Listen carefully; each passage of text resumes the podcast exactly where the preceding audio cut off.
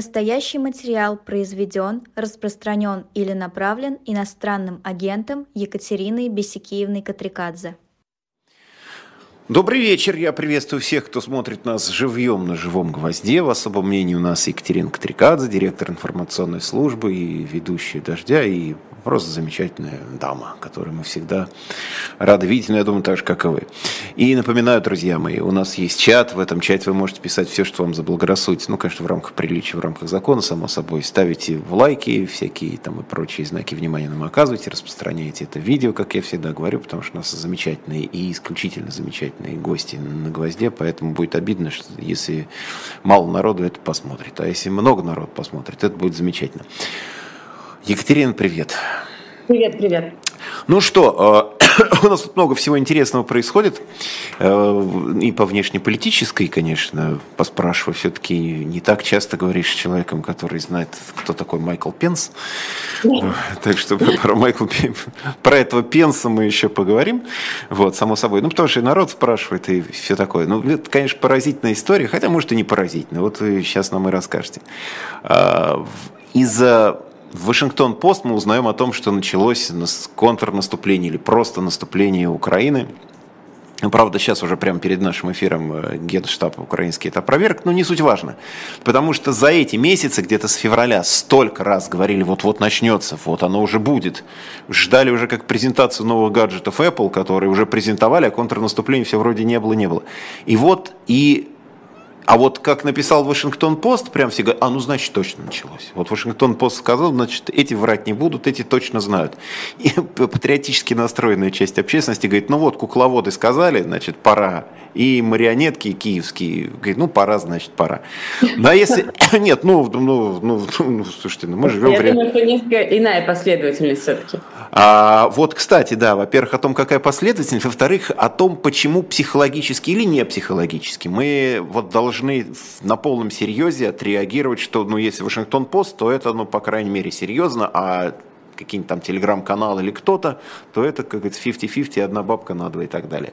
Да-да-да, ну это э, на самом деле очень просто объяснимо. Э, во-первых, Вашингтон-Пост – это одна из самых уважаемых газет в мире. И действительно, у них э, блестящая репутация. Разумеется, как и у любого СМИ, были провалы, были ошибки и так далее. Но в целом Вашингтон-Пост – это такая респектабельная, очень старая, очень большая, богатая э, газета, которая заботится о своей репутации больше, чем многие другие средства массовой информации. Просто так они не выпускают breaking news.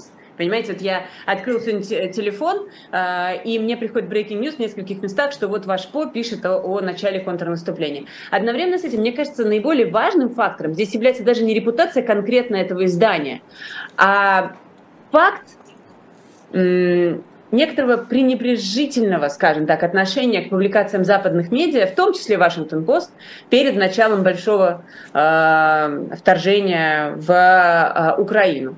Тогда, вы помните, да, публиковались бесконечное количество сообщений, заявлений западных разведок, предупреждений и прочего, прочего, прочего, включая даты, и многие из нас э, в конце этого потока, да, вот, потому что он, он шел один за другим, да, эти были сообщения, предупреждения и, и прочее, а, где-то ближе к концу, перед началом этого кошмара, мы начали относиться с э, таким даже, а, ну, ну, как-то... Ну, была не... притча про волков, господи, говорили да, волки, волки, по... и, ну да. Уже не верилось совсем, и даже э, было много шуток, э, и шутили не только в Министерстве иностранных дел Российской Федерации, э, где, очевидно, не знали тоже э, о подготовке вот этих больших боевых действий, э, но и э, мы, журналисты, независимые журналисты, ну, потому что уже было невозможно разные версии с деталями, кого там Москва собирается водрузить э, на Банковой, и как это все будет в подробностях и так далее. Ну, конечно, э, это выглядело странно. После того, как э, все случилось, сейчас, по прошествии уже 15 месяцев, не надо пренебрегать информацией, которую, которую публикуют уважаемые западные издания. Это, это мы вот поняли. Не хочется наступать на те же грабли. Одновременно с этим, конечно, Антон, мы здесь сидим, ну вот я, например, в Риге, вы в Москве, кто-то еще где-то, не знаю, в Берлине, в Лондоне, Нью-Йорке, мы не можем знать, что происходит на Земле. И, возможно, Вашингтон-Пост э, получает информацию от тех или иных людей на местах, и какая мотивация у этих людей на местах, или какая мотивация у той же американской разведки, которая, возможно, передает информацию журналистам Вашингтон-Пост, мы тоже до конца не понимаем. Э, есть подозрение, что попытки прорвать оборону российскую начались, и, возможно, даже не сегодня, а вчера, позавчера, на прошлой неделе что-то происходит. Эм, и, и как бы делать выводы сколько-нибудь убедительные, не будучи военным экспертом, и особенно важно, не находясь на месте, но просто глупо с нашей стороны. Я, например, только цитирую. Вот я цитирую, Вашингтон Пост пишет так, а, а, а, дальше, а дальше не могу ничего утверждать. А, просто я к, тому этот вопрос еще задаю, что э, вот это все, ну, мы вообще живем в, в эпоху уже и медийных войн, в, в смысле война, в которой участвуют там люди, танки, техника, и погибают конкретные, опять же, там мирные жители. Вот сейчас это с Каховской ГЭС, жуткая эта история, сколько там жив, животных погибло. Я просто, поскольку как-то всегда очень близко к сердцу это принимаю, вот, я очень переживаю всегда за, за братьев меньше, потому что им помочь никто не может кроме людей. Вот, в общем, это чудовищная совершенно вещь, но при этом мы видим, что это вот действительно такие медийные войны. А, вот сегодня сразу сравнили, значит, Зеленский приезжает в зону затопления, э, с украинской части Херсонской области. А, Путин в этот момент, э, ну не в этот момент, чуть позже, он звонит э, вот, там, я не помню, как да. точно называется, Сальдо, вот этот вот мужчина, который возглавляет российскую администрацию российской части Херсонской области, и говорят, ага, вот, ну вот Путин, он по телефону поговорил, а Зеленский приехал лично. И ну, начинает ну, это, это... Так, Антон, смотрите, но э, это не может не производить впечатление, когда, э, когда оккупированные э, области в абсолютном ужасе находятся, люди гибнут на наших глазах, и в это время агрессор ограничивается звонком там своему ставленнику с вопросом, ну что у вас там происходит, а, понимаете, ведь это, это выглядит ну, отвратительно, вообще все выглядит отвратительно, начиная с там 2014 года и особенно а, с 24 февраля 2022. Но разница между этими двумя президентами, она же грандиозна. Ты ничего не можешь с этим сделать. Ты не должен быть манипулятором, пропагандистом, я не знаю, там, а, человеком как-то особенно настроенным, необъективно, да, предвзятым, возможно. Ты не должен быть таким, ты просто видишь разницу между этими двумя людьми. А, мы помним, как а, ну, сегодня вот эта вот картинка, да, она абсолютно бросается в глаза. А помните, когда, например, Зеленский приехал в Бахмут, в момент э, агрессивных, активных боевых действий, это была самая горячая точка на карте, на фронте, а одновременно с этим Владимир Путин вручал какие-то ордена и медали э, естественной безопасности, думаю, после там двухнедельного карантина каким-то своим военачальникам, естественно, в стенах э, бетонных и, и так далее. Это, это разительный, разительный такой разительная пропасть между Зеленским и Путиным. И с этим ничего не поделаешь. А, и Зеленский, несомненно, проигрывает эту информационную войну, о которой вы сказали. Видимо, вы а, хотели сказать выигрывает. Путин а, проигрывает эту информационную войну, о которой вы сказали.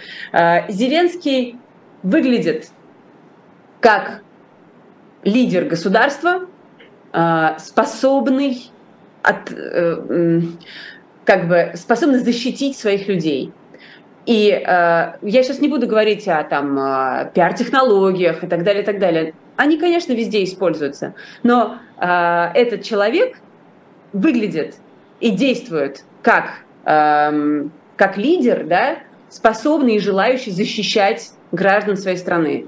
Владимир Путин не выглядит таким. Он выглядит как человек, который э, хотел плевать на жизнь граждан Российской Федерации. Э, про граждан Украины мы давно все поняли, как он к ним относится, но граждане Российской Федерации тоже не представляют ценности для Владимира Владимировича Путина. Э, это настолько очевидно, это настолько тошнотворно, ежедневно ты в этом убеждаешься, просто э, на каждом шагу э, невозможно это не замечать.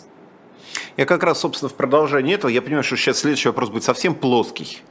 Но... Антон, у вас не бывает плоских вопросов. Бывает, бывает, всякие, слушай, что только не бывает.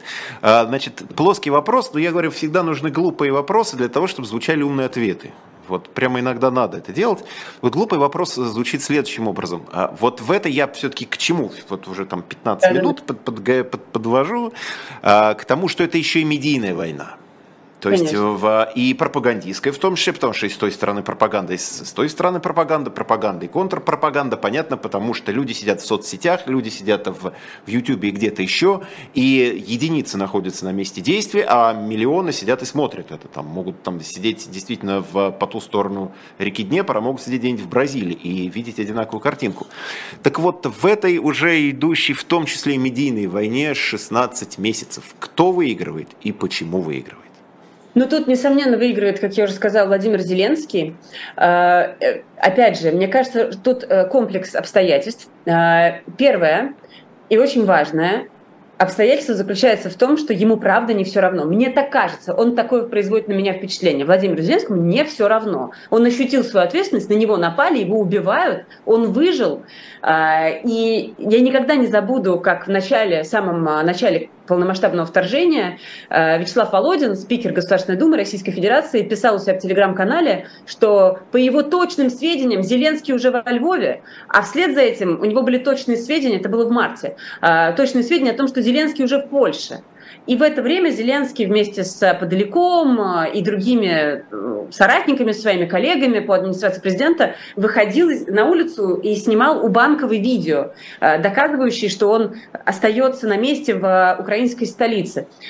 Мне представляется, что его Э, как бы образ, он во многом соткан из реальных качеств этого человека. Хотя мне очень не хочется да, его слишком превозносить, я журналист, я обязана искать какие-то критические моменты, но такое он на меня производит впечатление, абсолютно искренне. Одновременно с этим, Антон, мне кажется, я даже про это делала колонку недавно, мне кажется, что опыт э, в КВН, артистический... Э, вот извините, я только хотел сказать, хорошо, что вы да. это говорите. А скажет, ну он же э, артист, э, Путин же не а артист, а этот же артист, он а сыграет, может же все. Нет, вы знаете, как бы я скажу так, опыт в шоу-бизнесе для Зеленского и тех людей, которые работают вместе с ним, сыграли злую шутку с Владимиром Путиным. И вот всеми этими людьми, которые ежедневно хихикали над тем, что 95-й а, квартал, ах, он там а, кто клоун, и, и вот эта вся вот этот поток оскорблений, Теперь они могут наблюдать, как эти люди, знающие, как работает информационная машина, как работают компании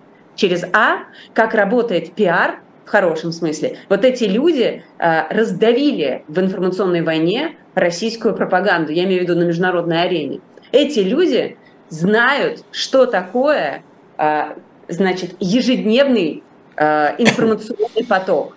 И сейчас, без всякого преувеличения, я, поверьте, очень много общаюсь с иностранными политиками, много езжу на всякие а, конференции, семинары и, и вижу, как люди высказываются. Так вот, сегодня стыдно, сегодня плохой тон не говорить об Украине, Сегодня плохой тон не поддерживать Украину. И даже в тех странах, например, Западной Европы, где существует, несомненно, усталость от этой войны, и где существуют группы людей, так радикально, скажем, настроенных, требующих немедленного э, заключения мира на любых условиях, в том числе и прежде всего, конечно, на условиях, которые не устраивают Украину, вот эти группы, они маргинализируются, и они не влияют на решение политиков в Западной Европе и в Соединенных Штатах, а, потому что там тоже такие есть.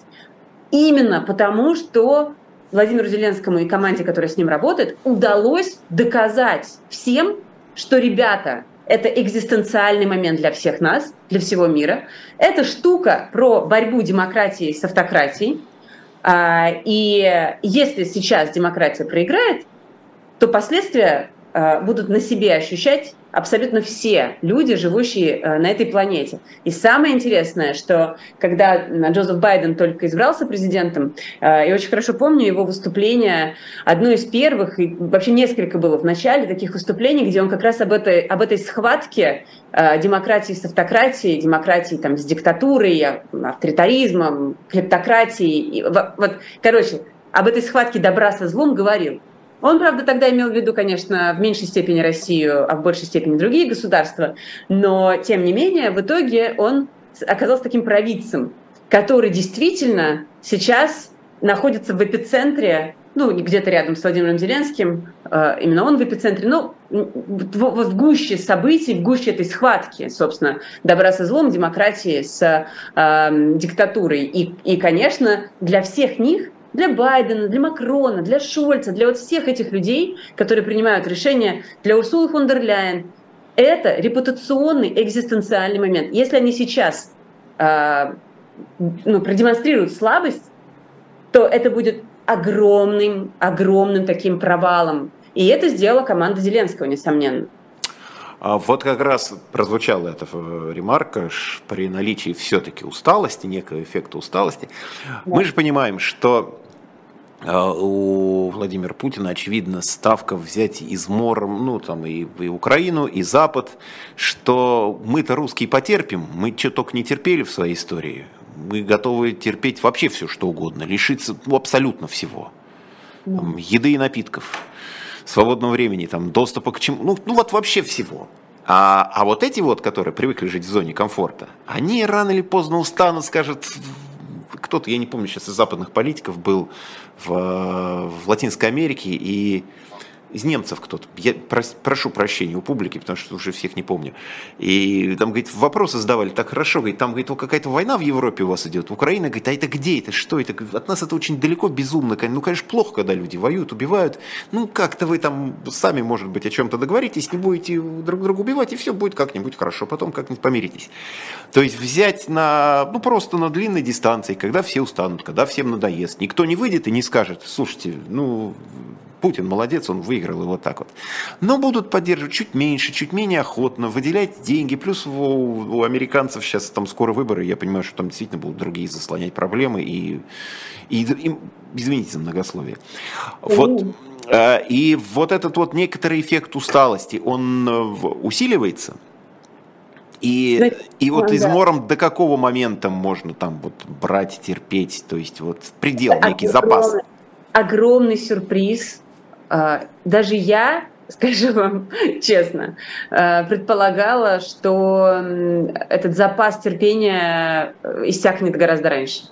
Потому что о том, что усталость э, есть, начали говорить и предлагать э, подписание мирного договора на любых условиях уже летом 2022 года. Я прекрасно помню этот момент, когда я вдруг осознала, сколько людей вдруг, да, а, а, как будто бы внезапно, а, начали писать, например, статьи про то, что, ну, давайте, может, давайте как-нибудь, а? Ну, понятно же, что там, ну, придется Украине несколько там каких-то своих регионов сдать. Ну, что делать? Ну, ситуация такая, а нам-то жить, понимаете?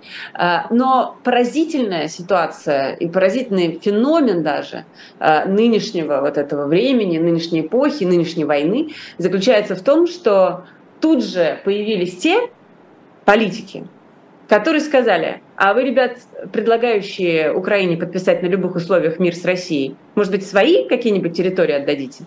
Может быть, вы готовы кусочек Испании сдать или Франции? Да, давайте, может быть, предложим Владимиру Владимировичу, чтобы он успокоился этому непредсказуемому русскому богатырю. Да? Вот э, это настолько, я говорю, э, сейчас нарратив такой, что стыдно, стыдно, да, устали, да, тяжело, но надо обязательно сражаться, поддерживать Украину до тех пор, пока Украина не одержит победу в этой войне. А, и еще очень важная штука, которую тут все тоже отмечают, э, эксперты по внешней политике и по международным отношениям, заключается в том, что, эм, знаете, Антон, эм, то это то, о чем мечтали очень многие грузины, это же надо признаться, что После э, того, как Россия вторглась в Грузию в 2008 году, э, мы обращали внимание, журналисты и политики грузинские, на то, что только страны Балтии, только Восточная Европа э, как-то адекватно и трезво оценила происходившее вот на моих глазах, например, да, в августе восьмого года. Но тогда их никто не слышал. Да, был план Медведева-Саркози. В ответ, в ответ на все это. Да. Медведев, как мы знаем, а, нарушил абсолютно все пункты, ну, почти все пункты договоренности, а, подписанные а, им же самим. ну, естественно, Владимир Путин, да, а Медведев там исполнял функции стажера, который подписывал бумажки. А, так вот, это был момент абсолютного разочарования и для грузинского общества, и для Восточной Европы. Сейчас, по прошествии этих лет, по прошествии почти 15 лет, конечно, мы можем уже констатировать, что страны Балтии и Польша, Восточная Европа в целом, а, даже, можно сказать, правят бал. Их мнение, их предложения, их инициативы на мировой арене более чем слышат. Они очень громко звучат. И это э, очень интересный поворот в развитии э, международной политики. Э, даже Урсула фон дер Ляйен, э, когда она выступала с обращением к Европе, там, с таким State of the Union, да, с большой речью о положении дел в стране, она сказала, да, мы ошиблись, мы не послушали восточных э, наших друзей, да, членов Европейского Союза из Восточной Европы, и мы сейчас расхлебываем свои ошибки. Этого мы больше, больше допустить не можем. Эту мысль я слышу почти на каждой конференции, на которой я там работаю, и э, э, это очень интересно. Э, я к тому, что, отвечая на ваш вопрос, страны Балтии, Польша и другие государства не допустят тоже со своей стороны, э, того, чтобы нарратив скатился сейчас к такому упадничеству э, и к желанию сдаться, лишь бы все закончилось немедленно, не желая видеть перспективы, если все закончится немедленно, для самих себя. Это, это тоже глупая позиция. Они не понимают, очень многие, предлагающие мир на любых условиях, что Владимир Путин, эм, значит, выйдя сухим из воды, если так будет, обязательно в эту воду войдет еще неоднократно, и угроза будет тогда гораздо больше, и не только для Украины.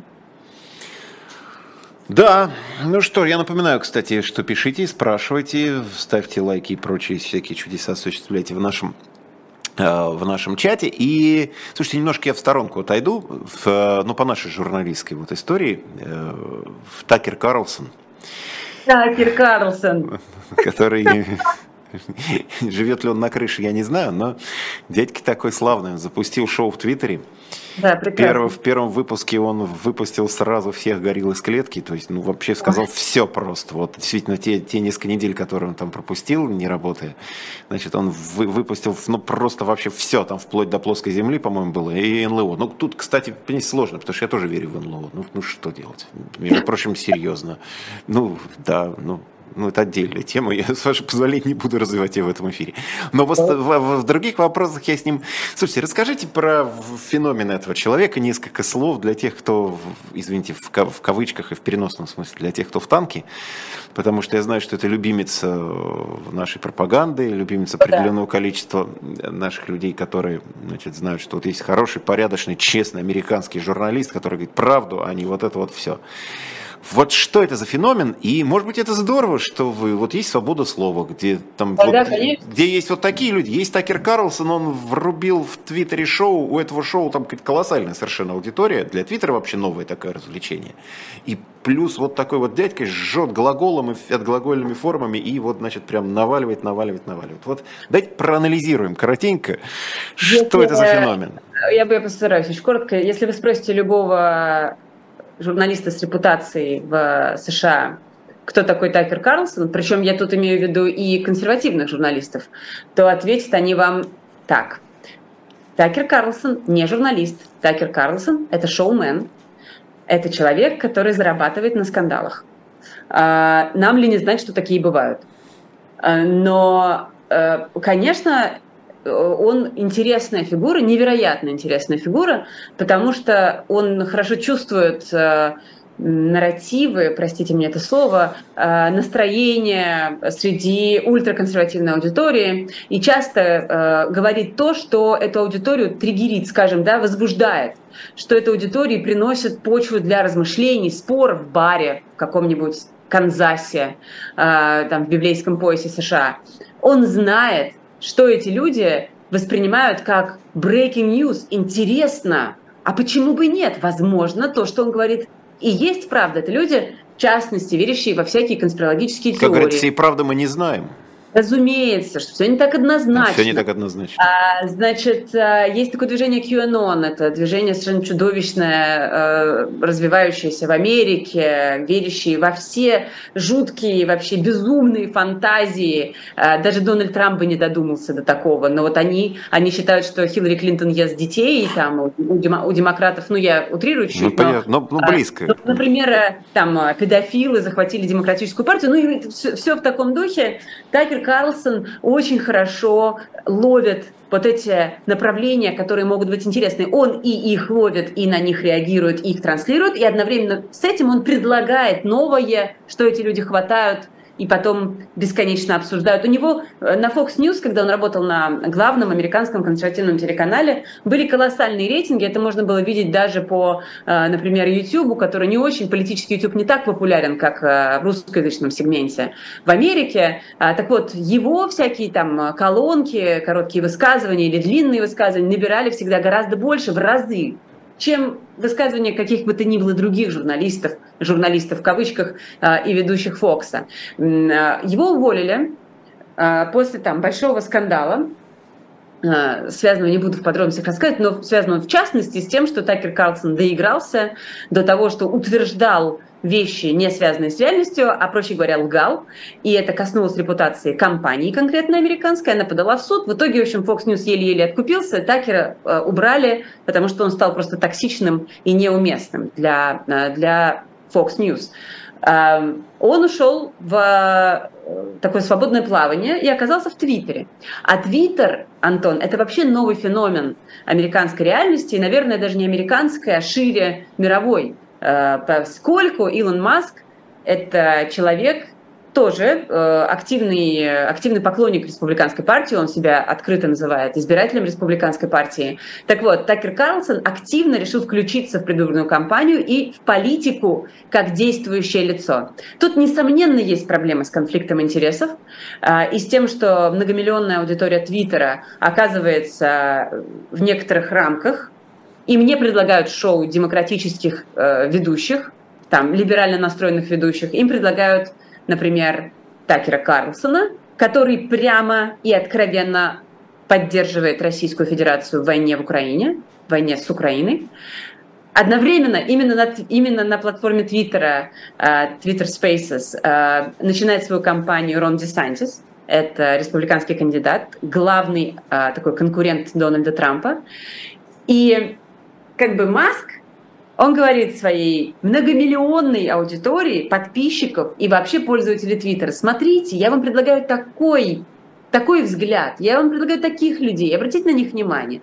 Это прямое вмешательство, на мой взгляд, в политическую жизнь в стране и, конечно, немножко обескураживает происходящее. Одновременно с этим он частное, частное лицо, он владеет этим твиттером и как будто бы имеет право делать, что хочет. Я думаю, в Америке еще будет с этим разбираться. Но Карлсон, конечно, это человек, который... Э, почему его так любят, э, так любят в Москве пропагандисты, да, ну, там, это более-менее понятно, почему у нас, да. да потому что он, он, в принципе, повторяет слово в слово вот это все про НАТО, расширение угрозу. Кроме того, он оскорбляет Зеленского так чудовищно, так отвратительно. И он настолько из подворотни, этот человек, что э, это, конечно же, не может не производить впечатления. Он говорит, кто этот чувак из Восточной Европы? Вот так вот он э, рассуждает. И, и, и главное, конечно, его главная как бы, идея заключается в том, что Соединенным Штатам должно быть просто плевать на войну в Украине, потому что это не является приоритетом для США, а что США должны заниматься, э, не знаю, обеспечением э, жилья для белых э, значит, униженных, оскорбленных граждан Соединенных Штатов, потому что он еще и расист, а, ну и прочее, и прочее. Вот. То есть это, это, это, это такая фигура абсолютно цирковая, но при этом очень опасная. Слушайте, вот, вот по терминологии я просто хочу уточнить, потому что несколько раз прозвучало, значит, консервативный канал, консервативная аудитория. Почему, ну, допустим, если человек говорит, что люди от прививок умирают, значит, рептилоиды заседают в правительстве, почему идиотизм называется консервативной точкой зрения, а не просто называется идиотизмом. То есть вот такой странный. В консерватизме же нет ничего плохого. Я тоже консервативный человек. В консерватизме нет ничего плохого, но просто есть э, прямое разделение, очень простое. То есть вот э, такое называется консерватизмом. Есть либералы, есть консерваторы. Вот э, дальше уже начинаются оттенки. Fox News является консервативным телеканалом. На нем выступают в том числе и вполне вменяемые консерваторы. Там выступают люди с разными взглядами. Ну, прежде всего, конечно, взглядами совпадающими с идеологией республиканской партии. Но когда я говорю об оттенках, да, то оттенки могут быть там от алого до бледно-розового. А, и, например, эм, радикально настроенные консерваторы, они себя так называют, оказываются еще и мракобесами. Такое, такое разделение есть. А, а, а одновременно с этим мы наблюдаем а, политиков, которые, ну там, Ники Хейли, одна из кандидатов э, на выдвижение от республиканской партии. Вот она умеренная, интересная, э, она не, не клинит никого и не кричит про рептилоидов. Она работала в Организации Объединенных, Объединенных Наций. Она понимает, как работает внешняя политика. И совершенно точно является наиболее приемлемым с точки зрения какой-то консолидации американского общества кандидатом. Но вряд ли она, к сожалению, получит номинацию. Мы сейчас на секундочку буквально прервемся, потому что я хочу обратить внимание нашей аудитории, что есть замечательное такое устройство, как shop.diletant.media, где масса всяких прекрасных книг, которые я бы даже назвал литературой. Иногда прям с большой, с большой буквы. Но сегодня я а, обращу ваше внимание на книгу, которая называется «С Колчаком-против Колчака». Стоит недорого, а книжка хорошая, интересная. Так что зайдите на shop.diletant.media, купите с Колчаком против Колчака и задержите еще минут на 5 на 7, там еще что-нибудь посмотрите, наверняка какую-нибудь хорошую литературу по душе для себя, для друзей, близких, кому-нибудь в подарок, там такие тоже есть. Можете купить, ну и нас поддержите, чего уж тут скрывать. В общем, мы в том числе благодаря вашим пожертвованиям мы продолжаем тут существовать и вещать. А мы с Екатериной Катрикадзе продолжим, с вашего позволения, разговор. Так вот, значит, а, а, я все время вас, извините, ловлю на, на словах, но это очень удобно, так строить беседу. Раз, зацепился за какое-нибудь слово и дальше потащил. А, вы сказали, что ездите по конференциям, встречаетесь, бываете общаетесь со многими людьми, но тут была одна интересная конференция. Я вам э, э, в, в Европарламенте я не знаю, насколько вы, так сказать, готовы вот про все про это сказать, но мне в любом случае сейчас спросить не у кого, кроме вас. Поэтому будете вы, Екатерина, отдуваться за все это. А, дело в том, что ну, у нас для людей, вовлеченных вообще во всякую политическую жизнь, конечно, это не прошло незамеченным, но я вам скажу, что широкие массы, если я вдруг сейчас выйду вот там на улицу, да, и спрошу, вы слышали про вот где оппозиционные либеральные политики российские в эмиграции в, в стенах Европарламента собирались, там было несколько депутатов, и выступали там все, кроме, кроме ФБК, но это отдельная тема. Вот, и э, люди скажут, нет, мы ничего об этом не слышали мы ничего об этом не знаем. И вот для тех, кто, опять же, не очень понимает, что, что там происходило, и почему это действительно, допустим, важно, и почему это не очередное собрание людей, которые там, вот, оказавшись на чужбине, встретились и поговорили друг с другом, и, и даже не подписали какую-то формальную декларацию, почему это действительно отличается от похожих событий, почему это интересно было? Ну, э, ну, если это действительно отличается и было интересно. Это отличается э, как минимум представительностью, скажем так, этого мероприятия. Меня там не было, там был Тихон Дедко, э, главный редактор «Дождя».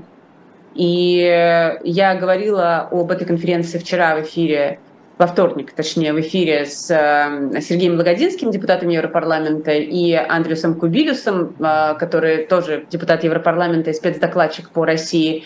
Они рассказывали про эту конференцию.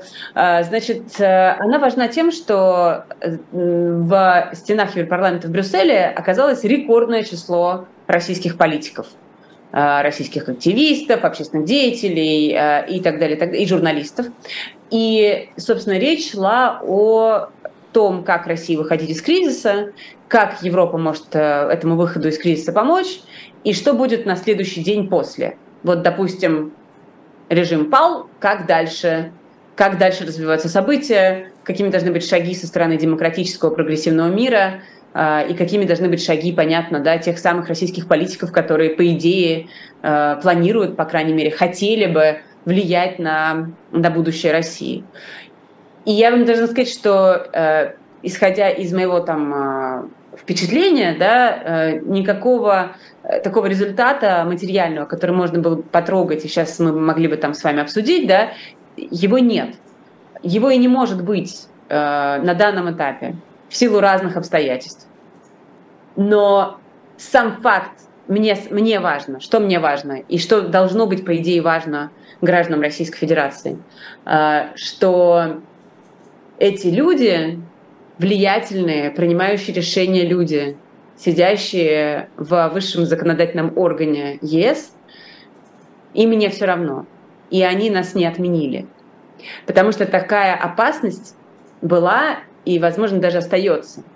А, опасность обобщения, опасность отказа от ценностей как раз западного мира, которые заключаются в том, что каждый человек индивидуален вне, зависимости от того, какой у него паспорт. Вот опасность генерализации, это так сейчас модно называть, а, и как бы перекладывание всей ответственности за преступление режима Владимира Путина на 140 миллионов человек, меня это просто выводит из себя абсолютно.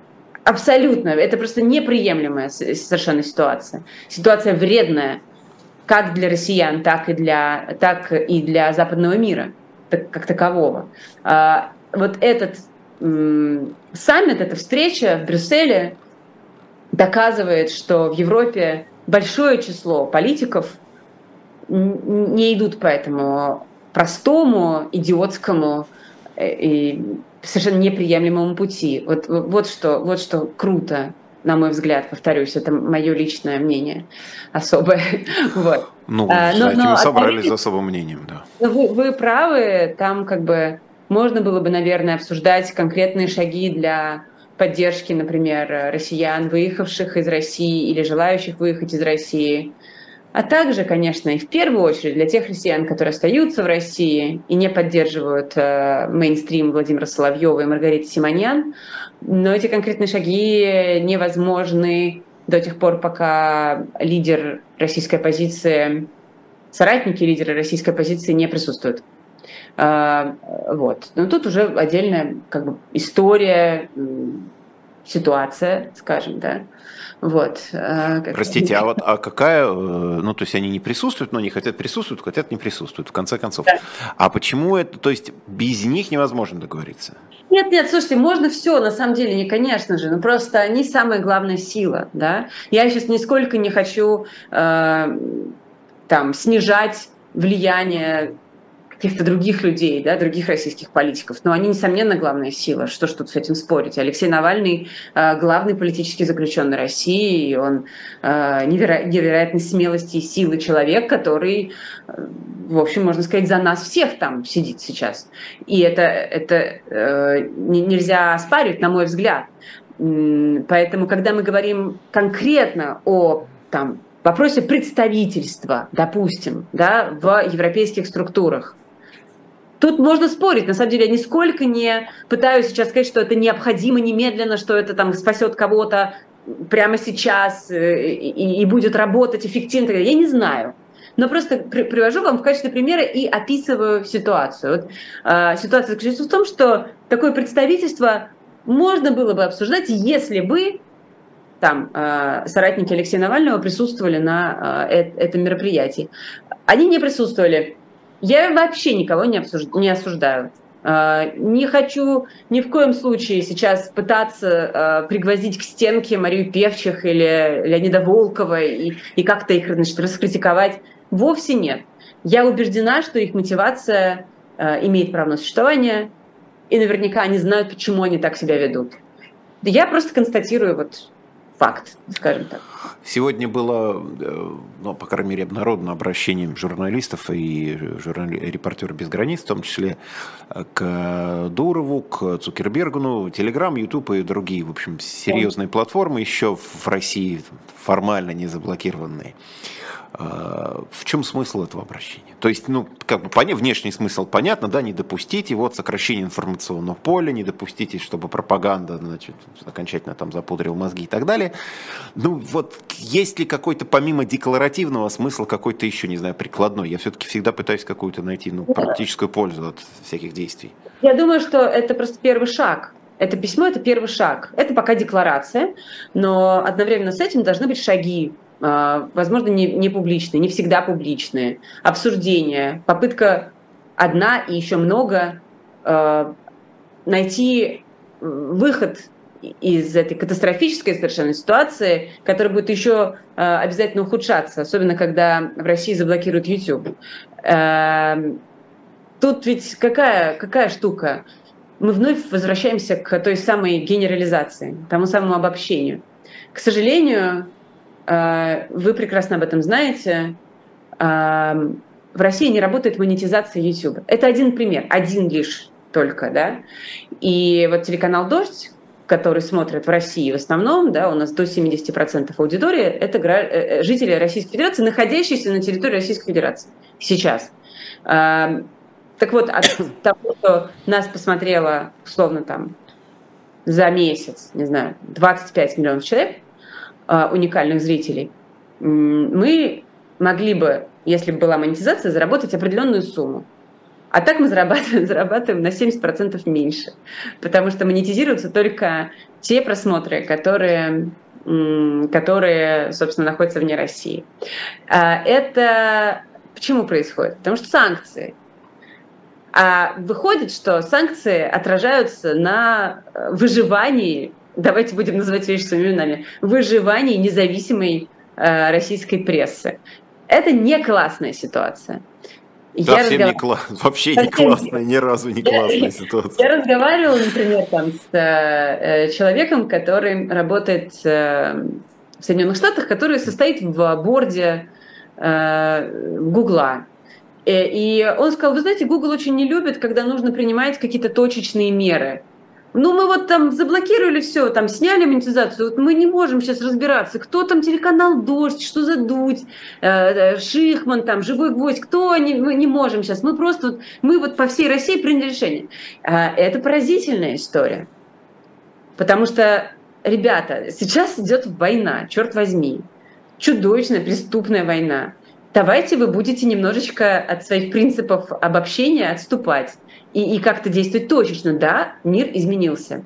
А, и есть 140 миллионов человек, которых лишают доступа к информации. Лишали последовательно, хочу заметить, а, с самого начала правления Владимира Путина, и вот сейчас дошли до э, того этапа, когда, видимо, планируют уже совсем все закрыть и выстроить стенку которую сложно будет очень э, преодолевать всем нам, нам с вами, э, Антон Орех, и, и значит, Медузе, и коллегам из не знаю, других средств массовой информации, инсайдеру и прочим, и прочим. Понимаете? Вот обратить внимание широкого такого круга лиц на эту проблему хочется. Потому что есть э, даже, знаете, такое впечатление, помимо, например, с э, э, Гуглом, да, и Ютубом конкретно, есть некоторое ощущение, что на Западе большие корпорации, а, орудующие, оперирующие миллиардами долларов, и, и думающие как бы о прибыли, и в этом нет ничего плохого, думающие о бизнесе, вот эти этические вызовы, связанные с Россией, ну, для них это не является проблемой первого порядка. Понимаете? У них и так есть много других этических вызовов, которыми они вынуждены заниматься. Э, например, там, попытки влияния на выборы американские и так далее, и так далее. Вот этим они занимаются. А Россия, боже, доступ к информации, значит, жителей э, страны, которая где-то там, и там вообще Путин, и все так сложно. Ой, нет. Ну вот пусть оно будет сложно, но давайте все-таки проблемы решать. Э, считают, считают, считают инициаторы этого письма. Мне кажется, это правильная история. Но это в, в, том, же, в том же русле тех же историй. Мы говорим вот там про отмену, там, да? генерализацию, отмену и так далее. Та же моя любимая же вообще история была, как это шокировало всех в прошлом феврале. Я не помню, или февраль, или начало марта, но там все близко было. Когда люди выехали за границу, вдруг выяснилось, что карты не работают. Ну, потому что нафиг все заблокировали, а поскольку выезжали в массе свои определенные люди, которые были не согласны, не хотели, были против, они уехали, выяснилось, что они ничем не могут, ну, то есть расплатиться не могут, деньги пропали. Ну, то есть они есть, но они пропали. Да, вот. невозможно открыть счет, да. Да, а те люди, которые сидят и всем довольны, у них ничего не изменилось, они могут и платить, не платить, ну что, они сделали карту мира, пошли, и все, и все нормально. И вот этот вот подход, это даже не то, что философский подход, а вы там все одним миром мазаны а просто, ну, вас много, вы непонятные, вы далеко, вас там очень сложно разобраться, у вас очень сложные имена, Иван, Петр, это совершенно невозможно все произнести, сломать язык. Давайте вы как-нибудь вот, ну, сами уже там, вот, вы там, э, дол, я просто, поскольку э, болельщик, любитель спорта и прочих всяких таких вещей. То есть до, до самого последнего момента, вот прям до почти последнего момента, наверное, до 2014 года, э, например, украинские или белорусские или даже казахские спортсмены сталкивались с тем, что их называли русскими. Да. Ну, вы потому что вы приехали, там, бывший Советский Союз, и фамилии даже похожие, там, на Ев, на заканчивающиеся. Ну, все, вот, все русские. Они говорят, нет, ну, мы вообще мы белорусы, мы украинцы, ну, ну неважно, где-то там. Вот вы оттуда, откуда-то все там, вот, значит, нам так проще. Так же, как говорите, там, не, ну, для нас тоже нет разницы, американцы из Техаса, из Алабамы или Вайоминга. Ну, все, это другое. Я понимаю, да, ну, это хотя, хотя они тоже, наверное, очень местные большие патриоты, говорят, у нас Техас, у нас свой глобус, а у нас... Ну, они, не, они все-таки американцы. Ну, они американцы, да, ну, вот ну, разбираться, кто там знает, что там у них там где-то вот. Вот, поэтому сталкивались с этой проблемой, и такое ощущение, что столкнулись просто с ней же, когда выяснилось, что и никто не хочет особенно вникать кроме там людей, зацикленных на этих вещах, которые там разбираются в этом давно, следят, думают про это. Понимаете, с чем ты еще тут сталкиваешься, и это очень важно, что э, ведь как бы западный мир, э, ему хватило, э, ему э, стоило огромных усилий, огромных усилий э, помочь, приютить, поддержать беженцев из Украины. И, разумеется, наши проблемы с банковскими картами, счетами и там, отменой э, виз и введением ограничений, они ничтожны по сравнению с проблемами тех людей, которые оказались под бомбежками, э, потеряли все, остались в Украине или уехали. В общем, проблема заключается в том, что мне представляется, если честно, очень важным э, помнить всегда о том, что есть ужасная катастрофа, э, искусственно созданная э, и повлиявшая, сломавшая миллионы жизней Владимиром Путиным э, и его армией, и вот его вот этими всеми, значит, людьми из телевизора, Государственной Думы, Совета Федерации и прочих. Э, одновременно с этим мы не должны делать вид, что нет проблем у граждан России, тех граждан России, которые выступают против агрессии а, а, значит, в отношении соседа. Не является неправильным обсуждение проблем всех людей. А, да, масштабы разные, но тут нет, как бы, на мой взгляд, нет этического противоречия в том, что, например, дождь освещает э, бедствия, э, страшные перипетии, трагедию украинского народа и обращает внимание, освещает, э, не упускает из виду трагедию граждан России, настроенных против этого ужаса, который творится.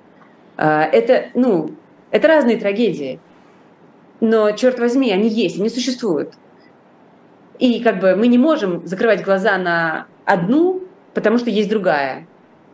Ну просто э, мне представляется это очень важным. Э, и я везде стараюсь напоминать о том, что как бы сочувствие, э, эмпатия, права человека, демократические ценности должны относиться к каждому, абсолютно к каждому. И, и, и, и от того, что у тебя паспорт Российской Федерации, ты не должен быть человеком второго сорта.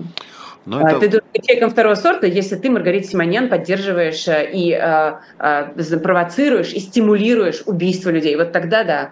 А если нет, то ну, условно говоря, что ну, не только есть вопросы жизни и смерти, по сравнению с которыми тогда можно сказать, что все остальное ерунда, но вот жив и спасибо, да, погиб, тогда трагедия. Вот вы там, значит, ваши все проблемы мелкие. А у нас с вами 6 минут с небольшим, поэтому надо задать какой-то сложный вопрос, который меньше часа проговорить невозможно. Вот, я его задам. А, вы за границей уже больше года, и как при всем при том, что мы живем в развитом информационном обществе, вроде бы можно следить как бы удаленно за всем, как не оторваться от э, страны, в которой прожил все равно, так сказать, большую часть жизни, за которой следишь, как не оторваться и как не оторваться от реальности?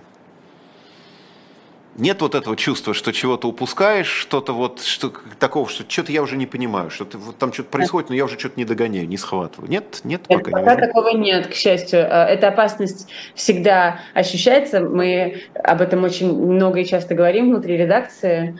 Э, но, знаете, благодаря тому, что есть э, соцсети, и благодаря тому, что я, например, круглые сутки торчу в телефоне или в компьютере и читаю и смотрю все, что публикуется в тех ресурсах, которые мне кажутся убедительными и э, достойными одновременно с этим, следя за тем, что происходит даже в Z-каналах и в пропагандистских так называемых, э, кажется, мы не упускаем Россию, да, вот э, чуем землю под собой.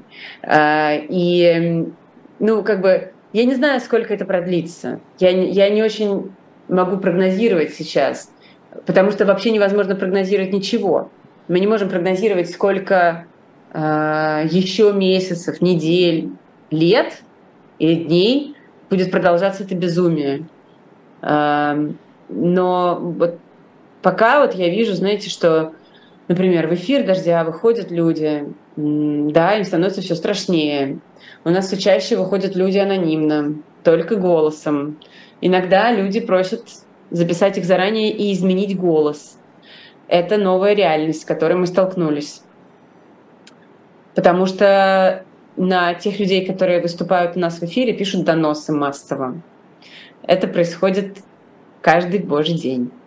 Если мы приглашаем даже, не знаю, специалиста по лососю, условно говоря, не знаю, почему вдруг о лососе подумал, а, то... Рыбы много ч... просто погибло. Э, на Каховской ГЭС, да, и поэтому про рыбу сейчас говорят, наверное. На следующий день этот человек вызывается в кабинет своего начальника, и начальник ему показывает бумажку, в которой э, написано, что он э, совершил предательство Родины, выступив на иностранном агенте «Дожде» и так далее, и так далее. Мы видим, как накрывает э, страну страх, как доносы э, работают, как работают люди запугивающие, как работает пропаганда и прочее, и прочее, но все равно ежедневно в эфире «Дождя» э, все равно в эфире «Дождя» каждый день. Вот просто это очень важно. Люди из России – а, и мы стараемся это поддерживать. Мы будем это поддерживать, потому что мы остаемся российским средством массовой информации. Мы работаем для россиян прежде всего. А, кстати, вот по последним вот данным мы посмотрели, у нас в прошлом месяце, в мае, а, был миллион зрителей из Украины. Это особый предмет гордости, это очень тоже важная, важная история для нас. Ну вот, как-то так. Э, не потерять связь с реальностью позволяет интернет. Рассказы. Я все время всех спрашиваю, все время об этом думаю. Конечно, хочется прогуляться по московским улицам. Что тут скрывать? И каждый день мы мечтаем о возвращении. И все мои друзья и коллеги здесь на дожде мечтают о возвращении. И все время думают о возвращении. И представляют себе его. А, но пока это невозможно, мы стараемся держать связь. Ну, вот по поводу украинской аудитории мы с Ильей Новиковым говорили несколько эфиров назад вот здесь, но он так довольно скептически об этом говорил. Я просто спрашивал ее, какое влияние на, ну, там, на Украину, на украинцев имеет то, что говорят русскоязычные, российские СМИ, в эмиграции, mm-hmm. в изгнании. Вот он, в общем, честно говоря, довольно скептически об этом говорил, но, говорит, мы больше воспринимаем это как фон, иногда это как, как э, повод для шуток, ну, в зависимости от того, конечно, кто говорит. Mm-hmm. Вот, иногда повод там для какого для, для троллинга и всяких едких замечаний. Вот, но, в общем, ну, по крайней мере, хорошо, если у вас вот такой вот опыт, что да. это все-таки не просто идет каким-то там фоном Нет. куда-нибудь еще, что действительно, что это кому-то важно. Вот, ну что, и как-то у нас час и, и пробежал.